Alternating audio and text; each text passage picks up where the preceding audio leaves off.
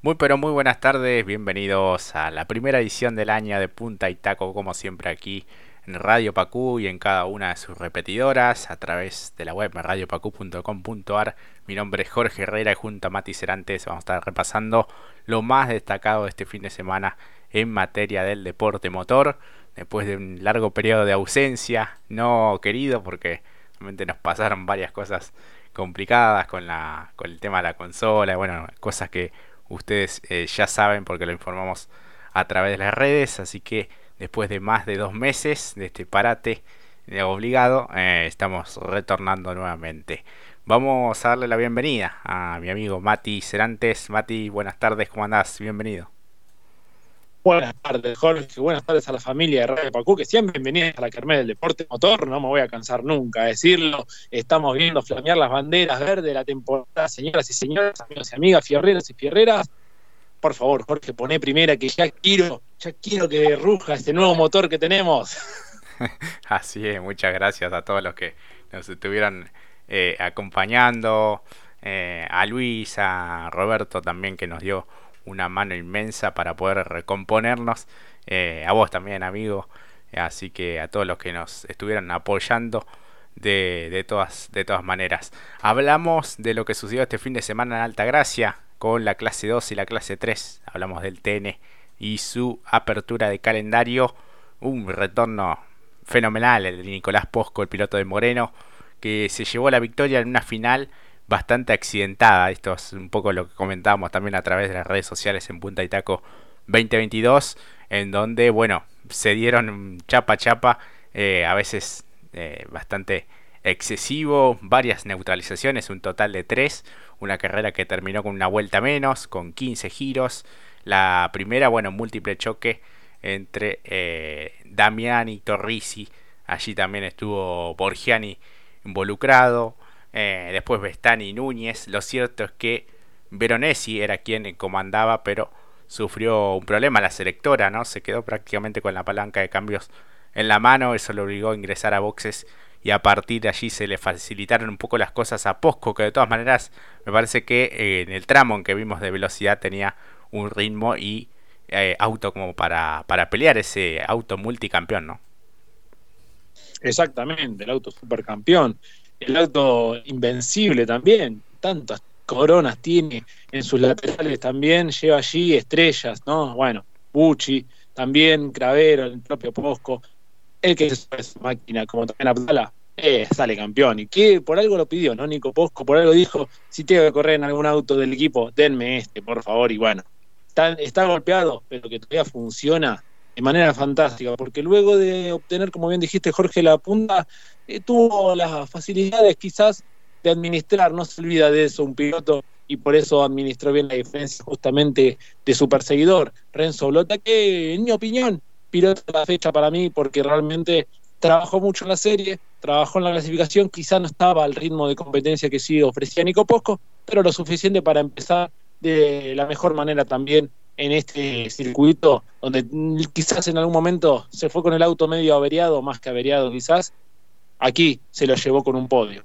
Así es, sí, la vez anterior se lo llevó prácticamente en una bolsa el vehículo eh, y se tomó una especie de revancha también con este eh, podio. El tercero fue Sebastián Pérez con el Chevrolet Onix, el piloto de Bahía Blanca, allí con los colores de Villa Mitre, muy cerca. Terminó Petraquini también en su mejor resultado dentro de la categoría, no había podido terminar siquiera una final y esta vez fue sumamente competitivo en la competencia, valga la redundancia, quinto de gran avance Tiago Martínez con el Fiesta Kinetics, sexto fue Iñaki Beitía, séptimo Matías Signorelli, Marco Fernández fue el octavo por delante de Mariano Sala y de Alex Consi que había hecho la pole position, después se complicó con el motor en la serie del día sábado. Una gran remontada en la final también junto con Tiago Martínez terminaron en el top 10 de esta competencia final en el Oscar Cabalén.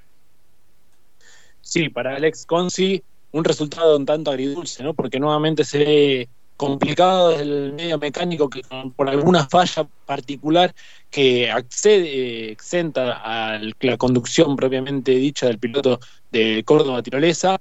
Eh, aquí volvió nuevamente a demostrar eh, que cuando el vehículo lo tiene al 100% funciona de manera fantástica. Y lo venía haciendo de muy buena manera en la serie, pero claro, el motor dijo basta, dio señales de humo que vimos allí y bueno, terminó allí la competencia, lo que fue el día sábado, justamente como bien dijiste Jorge, al igual que lo de Tiago Martínez, fue formidable el trabajo que hizo en los relojes y luego, bueno, la remontada que realizó también. Fantástico el trabajo de estos dos pilotos que mencionamos, que para nosotros fueron los grandes diferenciales, o pagando quizás algún diferencial para lo que fue la clase 3, pero aquí los dos grandes.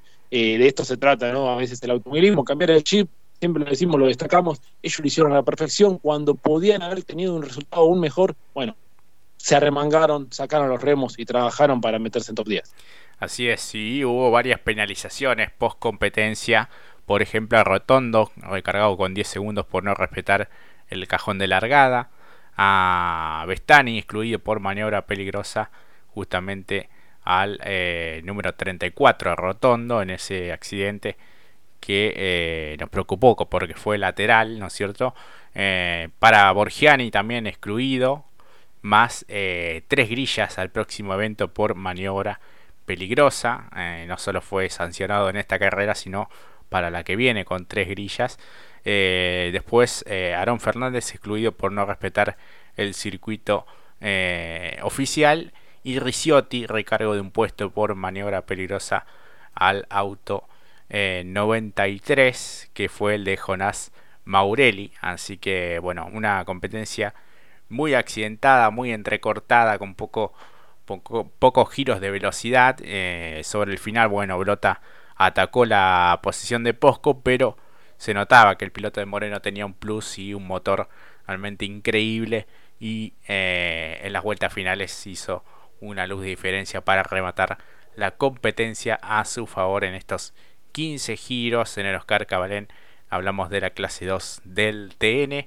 La próxima fecha será la segunda, obviamente se va a disputar el 12 de marzo en el Autódromo de Río Gallegos. Así que es un poco lo que se viene ya para el TN, la divisional menor, Mati. Exactamente. Y lo que decíamos, eh, muchos accidentes que llamaron bastante la atención.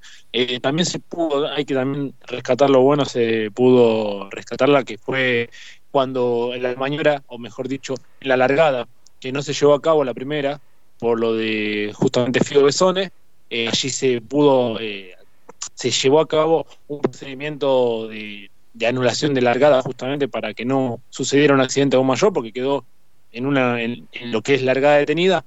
Si no se avisaba como se hizo, podía llegar a ser un golpe mucho más fuerte. Hemos visto situaciones de ese tipo, a pesar de que se abriera la puerta, de que se anule la, la largada. Bueno, en este caso, los asistentes de pista y los banderilleros ayudaron de alguna manera, se anuló una vuelta. De todas maneras, después vimos lo que sucedió muchos autos abandonados. Un circuito que no parece que no le, agarraron bien la mano, porque también en, lo que fue la clasificación y la serie eh, también fue un tanto accidentada, eh, el día ya el día viernes también. Entonces fue una fecha que se salió con muchos ánimos hacia la pista y bueno, terminaron sucediendo este tipo de situaciones. Eh, pero bueno, la, acá la dirección, los directivos de la categoría tendrían que quizás un llamado de atención para la próxima. Sé que a todos nos gusta el chapa chapa, pero en la maniobra que bien eh, detallaste, Jorge, en la de el Moncho, eh, que fue un golpe lateral, como decís, en T, podía haber sido más compleja.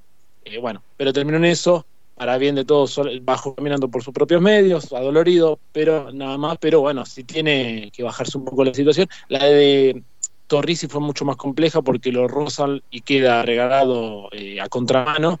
Esas son maniobras que también nos gustan y bueno, eh, está bien el chapa chapa, pero hay que también controlarlo porque se nos puede ir de las manos. Sí, después varios accidentes contra el paredón en el ingreso a la recta principal, mucha tierra cuando pisaban eh, abajo cada uno de los vehículos, eso complica un poco la, la visibilidad, no es ni cerca de lo que ocurría en otros años en Bahía Blanca, pero bueno, son cuestiones a, prestar atención para la próxima vez porque es un circuito que eh, recurrentemente el, TN lo, lo, visita. El campeonato quedó eh, liderado por Nico Posco después de esta primera fecha con 39 puntos. A 4 unidades está Renzo Blota y a 8 Sebastián Pérez con 29 quedó Lucas Petrachini y Iñaki Beitia con 24 puntos, las principales posiciones de la clase 2. Pasamos a hablar de la divisional mayor y este gran triunfo de Leonel Pernía que se adjudicó la primera competencia de este 2023 en el eh, TN con el Ford Focus, el flamante vehículo que fue preparado para esta temporada en la que intentará eh, pelear el campeonato hasta el final. Andrés Jacos y Jonathan Castellano, el campeón vigente, fueron los escoltas en el trazado cordobés. Eh, su victoria número 20 en la clase mayor para el Tanito de Tandil, que arrancó de muy buena manera este año. Exactamente, Jorge. Quizás uno de los que podríamos también haber mencionado para no perderlo de vista por lo que funcionó justamente en serie.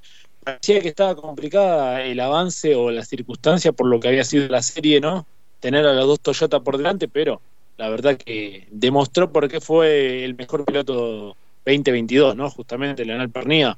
Y la verdad que en pocas curvas resolvió muy bien cada una de las maniobras y con rivales realmente muy contundentes, como lo fueron Jacos y Werner.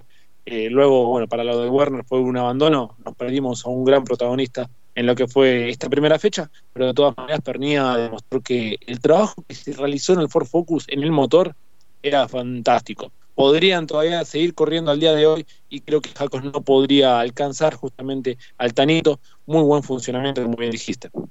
Sí, sí, sí. De cada vez que, que Jacos al menos lo intentó. Después le recortaron un poco la brecha sobre las últimas vueltas, pero de todas maneras tenía como para, para poder defenderse. Lo cierto es que fue una victoria muy merecida para el eh, piloto de Tandil, en este caso con el Ford Focus. Ha ganado con múltiples marcas ya en esta categoría, 20 victorias para él. Eh, sin dudas que será uno de los candidatos en esta temporada y antes de la primera vuelta ya resolvió la cuestión primero con Werner, después con Jacos y a partir de allí hizo su competencia administrando un poco las diferencias con cada uno de ellos.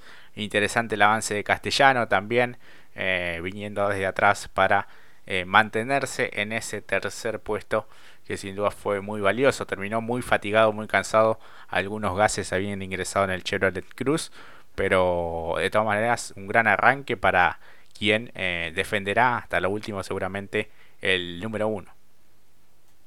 Exactamente, y esto es bueno que lo recalque Jorge, porque hay que decirlo, los cuatro primeros iban en un ritmo que a partir de Julián Santero para atrás estaban muy lejos. Incluso a falta de cinco vueltas, la diferencia era de nueve segundos con respecto al quinto, que era justamente eh, Julián Santero. Y a pesar de estas dificultades que hoy mencionás, mantuvo el ritmo de competencia y tuvo que defenderse de un Juan eh, José Manuel Urcera, que realmente tenía buen ritmo. Creo que también allí se vio perjudicado por lo que habíamos dicho, la serie más lenta si no, me parece que era el gran candidato también Ursera, porque el funcionamiento que había mostrado en las clasificatorias, pero bueno, también a pesar de ello se encontró con el campeón, que incluso con las dificultades de los gases, defendió de manera formidable el tercer escalón del podio. Así es, cuarto fue Ursera, como decías, quinto Santero, sexto Joel Gassman, séptimo Vicino, Chapur, que en un momento estaba allí como para eh, terciar y meterse en puestos de podio, quedó más atrás en el octavo lugar. Noveno fue Jerónimo Tetti y décimo Matías Muñoz Marchesi. Más atrás hicieron lo propio Manuel Mayo, que había tenido una muy buena clasificación. Antonino García, Ricardo Risati, Nazareno Begiristain, Sebastián Gómez, que avanzó muchísimo. Eh, Fabián Gianantoni, Nicolás Montanari, Juan Bautista de Benedictis, Leandro Carducci y Leonel Larrauri, que también avanzó bastante en la carrera eh, final, recargo hubo para Merlo de 15 segundos por falsa alargada, algo que también le había pasado en eh, la serie, y apercibimiento para Cohen por maniobra peligrosa sobre el auto número 23. Hablamos del vehículo de Leonel Larrauri, pero eh, bueno, una vez que Pernia tomó la punta fue una carrera un tanto lineal, es cierto que los primeros cuatro tenían un buen ritmo y después se fueron recortando las distancias, pero no pasó demasiado, por lo menos en los puestos de vanguardia. Tenía una expectativa un poco más alta, pero bueno, tampoco es que fue una carrera eh, aburrida, digamos, pero sí un tanto lineal por cómo se desarrolló. Claro, pero Pernía no estuvo acostumbrado a lo que en algún momento también supo hacer en TC2000, cuando ganaba la punta, sacaba la diferencia, mantuvo, por eso la diferencia terminó siendo de 6 centésimos con respecto a Jacos. Eh, creo que también allí estuvo la clave para Pernía, saberlo administrar por algo, lo que vos decías, tantas victorias y tantos logros en la categoría, incluso con diversas marcas, por ende el justo ganador. Y lo dicho, que cuando encuentra la racha ganadora se postula como un gran candidato y arrancar de esta manera para Pernía seguramente debe ser más que grato y incluso teniendo en cuenta que no va a tener que renegar tanto esta temporada con el reglamento, creo que vamos a ver otro tipo de espectáculo. Lo cierto es, como bien decías, administró muy bien, el resto tuvo que tirar al resto, tenía un auto muy contundente y por eso también la carrera se dio de la manera que se dio. Sí, sí, sí, tal cual. Eh, le preguntaron también por el por el tema del, reglamento, sobre todo el artículo 15 que habla del handicap de peso, eh, es el peso agregado al automóvil correspondiente a un determinado piloto se aplicará, eh, bueno, de acuerdo a los resultados, eh, de acuerdo al mejor resultado de la prueba final, una vez que, bueno, ya quede todo después de la técnica y, la parte deportiva. El primer triunfo no, digamos, el handicap de peso por una victoria, o sea, la primera victoria de un piloto no podrá ser descargado en el resto del campeonato. O sea que en clase 3, por ejemplo, son 30 kilos que va a llevar hasta el final. Los pesos con que se aplica el handicap se establecerán conforme a la tabla por clases, aumentando o disminuyendo según se indica. Eh, por ejemplo, bueno, en clase 2 son 25 kilos al primer puesto y en clase 3 a 30 kilos. Eh, segundo puesto 20 kilos para clase 2, 25 para clase 3. Tercer puesto es 15 para clase 2 y 20 para clase 3, cuarto puesto 10 kilos para clase 2 y 15 para la clase mayor. Eh, así que bueno, es un poco eh, la distribución de los kilos por eh, resultados. Lo que siempre, bueno, se, se, mira un poco más es el tema de las victorias para que no haya especulaciones como fue la, la temporada pasada. Exactamente, exactamente. Así que veremos que si esta a partir de este también hay que recordar que siempre en este caso esto eh, acá estoy pecando yo no recuerdo si esta vez esta temporada el, reglamento va a ser cerrado o abierto como lo hemos visto en algún momento que cada tres fechas se toma alguna variable se toma determinación o algún cambio así que esto también te iba a consultar si se mantiene como el año pasado eh, tanto semiabierto o exclusivamente cerrado durante toda la temporada. Tengo entendido que va a ser eh, cerrado pero bueno, de todas maneras, siempre, siempre este, se, se puede llegar a, a ver alguna modificación, pero al, al, momento por lo menos de lo que fue esta, este reglamento para, para este año va a ser eh, cerrado. Así que volvieron un poco en cuanto a los kilos a un mix de lo que había antes y dejando algunas características, algunos puntos de lo que de lo que ya existía. Así que este ya está digamos esto toda esta información está disponible por si alguno lo quiere eh, revisar y, e investigar e indagar en la página oficial en apat.org.ar está allí el reglamento deportivo el reglamento eh, técnico. El detalle es bastante extenso obviamente para para charlarlo aquí en el programa de radio pero eh, está toda la, información, todo el anexo del reglamento deportivo eh, y técnico para esta temporada 2023. Así que lo próximo será en eh, marzo, el 12 de marzo, en Río Gallegos, también donde se hizo un trabajo de infraestructura importante para, para poder recibir a las categorías nacionales y en este caso al TN. Exactamente. Así que bueno, sin más, Vamos a la primera pausa y enseguida continuamos aquí en Punta Itaco.